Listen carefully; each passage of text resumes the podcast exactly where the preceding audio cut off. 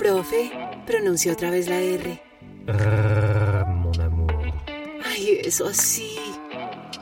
Francés tóxico. El profe más tóxico que tu ex. Cursos de idiomas por el precio de un tinto diario. Búscame. Francés tóxico. Salut, salut, salut, salut, hola, hola a y. Les doy la bienvenida en el podcast más tóxico de la web. Soy Donifan, el francés tóxico, el profe más tóxico que tu ex. Y hoy, de nuevo, vamos a hablar en francés y luego en español. Empiezo de una entonces. Le thème d'aujourd'hui, c'est le CV, le curriculum vitae. Quand vous voulez passer un entretien, quand vous cherchez un emploi, vous avez besoin de présenter votre expérience à votre éventuel futur employeur. Et pour ce faire, pour le convaincre de vous inviter à un entretien, vous allez lui envoyer ce qu'on appelle un CV, ce qu'on appelle en espagnol hora de vida. Et donc, Aujourd'hui, le but de ce podcast, le but de mon intervention, eh c'est de voir quelles sont, de voir quelles sont les différences fondamentales entre le CV colombien et le CV français.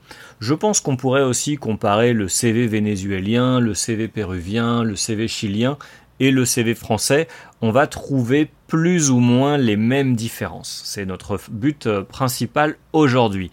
Et deuxième chose, je vais essayer de vous expliquer quelles sont les choses importantes à prendre en compte au moment de rédiger votre CV en français. Quels sont les trucs et astuces, quels sont les conseils que je peux vous donner, j'ai trois conseils pour vous aujourd'hui, au moment de rédiger votre CV en français. Alors, petite anecdote pour commencer, je viens de recevoir un CV d'une jeune fille colombienne car je suis en train de chercher quelqu'un pour travailler avec moi. J'ai besoin de quelqu'un pour m'aider avec le blog de mon entreprise, pour m'aider sur la page web, pour écrire des articles, quelqu'un avec un profil un peu de soit de journaliste, soit de communicateur social, euh, éventuellement aussi avec des notions de marketing web. J'ai donc passé une annonce sur mes réseaux sociaux et j'ai reçu un CV. Et le CV que je viens de recevoir, c'est un très bon CV. La jeune fille a un très très bon profil, mais c'est un CV de 51 pages. 51 pages. Voilà, ça c'est la base du CV colombien. Quand les Colombiens font des CV, pour moi ce n'est pas un CV, c'est un, euh, c'est une, c'est ce que vous appelez carpeta en espagnol. Euh, c'est un dossier. C'est un dossier. Pour moi, 50 pages, c'est un dossier. Pour moi, un CV, normalement, c'est une page, une seule page. En France, le CV, c'est une seule page, une seule et unique page. Si vous écrivez plus d'une page, si vous envoyez plus d'une page de CV à un employeur, votre CV va terminer à la poubelle. Votre CV va terminer dans les ordures. Personne ne va le lire parce qu'il est trop long. Pour nous, il est vraiment important que le CV respecte la norme, c'est-à-dire une page. Et ça vient aussi de quelque chose de culturel en français, en France, pardon, en France. Je pense que nous avons la culture de euh, la concision, d'aller droit au but. On ne fait pas des tours et des tours et des tours. Non, en français, les, la culture professionnelle est une culture concise et du respect du temps. Et donc, vous devez envoyer des choses qui sont simples, faciles et rapides à lire c'est une culture qui va euh, essayer d'aller le plus vite possible et d'être efficace. 50 pages, pour moi, en tant que Français, dans ma culture, ce n'est pas efficace. Je, ne dis pas que c'est mal, je ne dis pas que c'est pas bien, je ne dis pas qu'une culture est mieux qu'une autre. Par contre, en France, ce n'est pas acceptable et ce n'est pas accepté. Dans un CV français, il y a quatre parties très importantes l'information personnelle, l'expérience professionnelle, l'éducation et les hobbies. Les hobbies, ce sont les choses que je fais pendant mon temps libre. Information personnelle, expérience professionnelle, éducation et hobby. Généralement, les gens qui ont beaucoup d'expérience professionnelle vont commencer à parler de leur expérience professionnelle et ensuite de leur éducation. Les gens qui sont plus jeunes ou qui ont moins d'expérience professionnelle vont écrire d'abord leur diplôme et leur parcours scolaire et ensuite leur expérience professionnelle. Une autre chose qui est très très valorisée en France, ce sont les expériences associatives. Le fait de faire partie d'une fondation, de donner de son temps libre pour aider une cause et éventuellement de, euh, donner son temps, de euh, prêter ses services et de faire des efforts pour des causes humanitaires. Info personnelle, expérience pro, éducation, hobby. J'ai trois conseils pour vous au moment d'écrire un CV français. Première chose, cherchez des exemples sur Internet, cherchez des modèles types sur le web. Google est votre meilleur ami au moment de faire un CV en français. Deuxième chose, il faut essayer de penser aux choses qui sont euh, très importantes au moment de vous définir. Quelles sont les choses qui vous définissent le mieux? Quelles sont les expériences professionnelles ou les expériences personnelles qui sont les plus intéressantes à présenter à votre futur employeur? Il peut être intéressant de faire un CV différent en fonction des entreprises auprès desquelles vous voulez postuler. Et dernière chose, il faut laisser un peu de mystère. Le but du CV, c'est de donner envie de, vous inviter à un entretien d'embauche, à un entretien présentiel et physique. Donc il faut laisser un peu d'informations, euh, on va dire, cachées pour pouvoir ensuite en parler pendant l'entretien et réussir à séduire votre futur employeur pendant l'entretien. Je vais passer en espagnol pour vous réexpliquer le thème du jour. El tema de hoy es la hora de vida.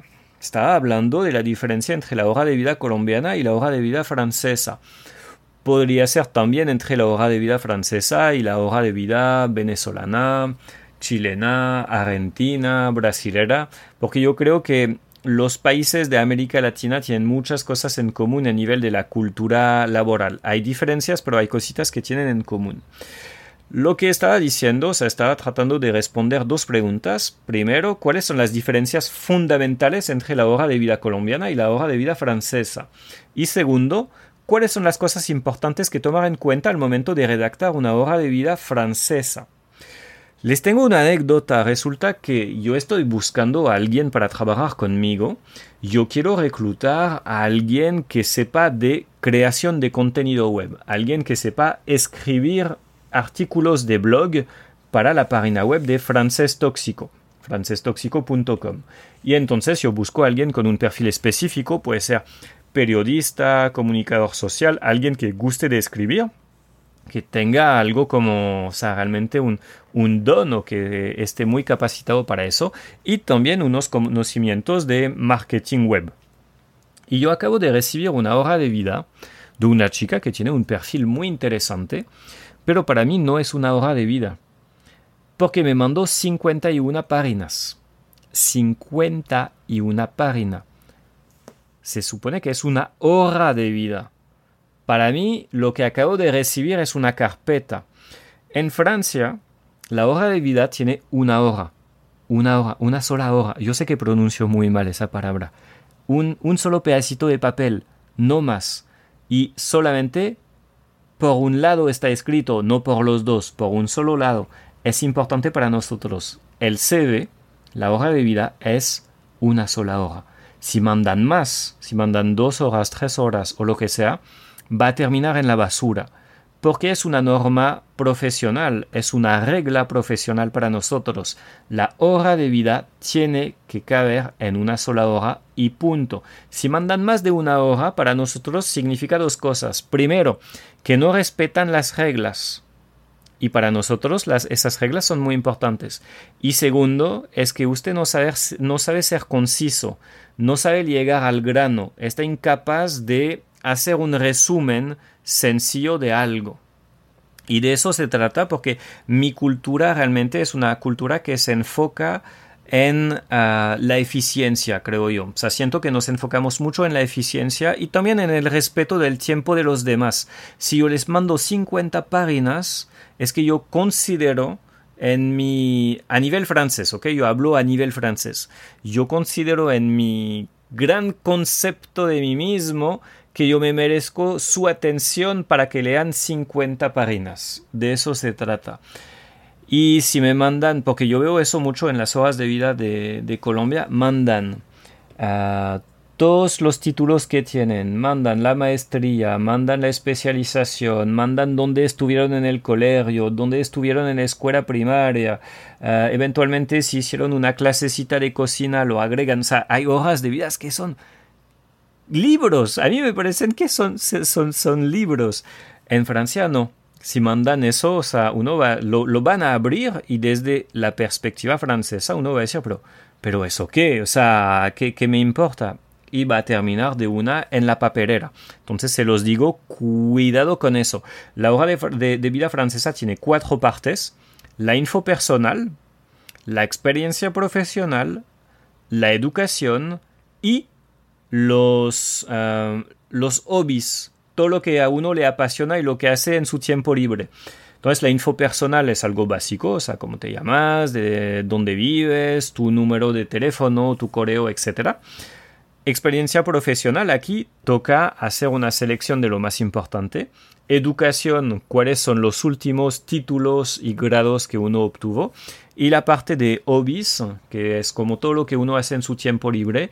Bueno, aquí uno puede decir si ruga, por ejemplo, a nivel amateur o profesional en uh, algún equipo de algo, si toca música o algo así. Y para nosotros es algo importante porque permite también medir y saber si estamos, uh, estamos hablando y estamos comunicándonos con alguien que tiene como algo de estabilidad en su vida. Nos gusta la gente que, que también está capaz de desconectarse un poquito de, de, su empleo. Les tengo tres tips, tres consejos para hacer sus horas de vida francesas. Primero, Google es su amigo cualquier buscador se ponen por ahí en Google, en Safari, uh, en Internet Explorer, para todos lo, los que todavía lo tienen. No, perdón, Internet Explorer no. Yo estaba pensando en Yahoo, por ejemplo. Y ponen hora de vida francesa. Y miran lo que sale ahí para sacar un poquito de inspiración de la web.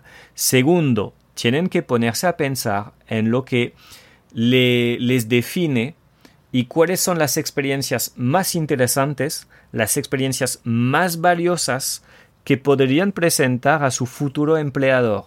Es decir, si aplican para un cargo comercial, resaltar las cosas comerciales que tienen en su experiencia. Si aplican para un cargo administrativo, resaltar las cosas administrativas. Porque acuérdense, tienen una hora y tiene que ser escritos a uh, grandecito, que todo se vea bien, etc. No, la idea no es de escribir todo pequeño para poner un montón de info. No, es que es una hoja con unas normas específicas. Entonces ahí van a poner lo más importante. Pero, último consejo, no pongan todo. Toca dejar un poquito de misterio, porque el plan es que los inviten a la entrevista laboral y luego ustedes tengan más detalles que agregar sobre cada experiencia, porque la entrevista laboral como tal, uno va en, ¿sabes? Como algo de seducción, o sea, el empleador tiene varias opciones y va a escoger lo que mejor, um, mejor les sirve y lo que más le gusta dentro de un panel de candidatos. Entonces toca pensarlo de forma estratégica también. Eso era el tema de hoy. Uh, espero les haya gustado. De hecho, me, me interesa saber yo quiero que ustedes me digan comentando este podcast, que sea por Facebook, que sea por Telegram, que sea por Spotify o por donde lo estén escuchando. Quiero que me digan su hora de vida. ¿Cuántas horas tiene? Díganme, sean sinceros, la última hora de vida que mandaron a, a un empleador potencial, ¿cuántas horas tenía? Me comentan eso y pronto, pronto, pronto, pronto conversamos en otro podcast tóxico. En el podcast más tóxico de la web les mando un gran abrazo tóxico. Chaito. Salut, salut, salut. A bientôt. Profe, pronuncia otra vez la R. Ay, eso sí. Francés tóxico. El profe más tóxico que tu ex. Cursos de idiomas por el precio de un tinto diario. Búscame, francés tóxico.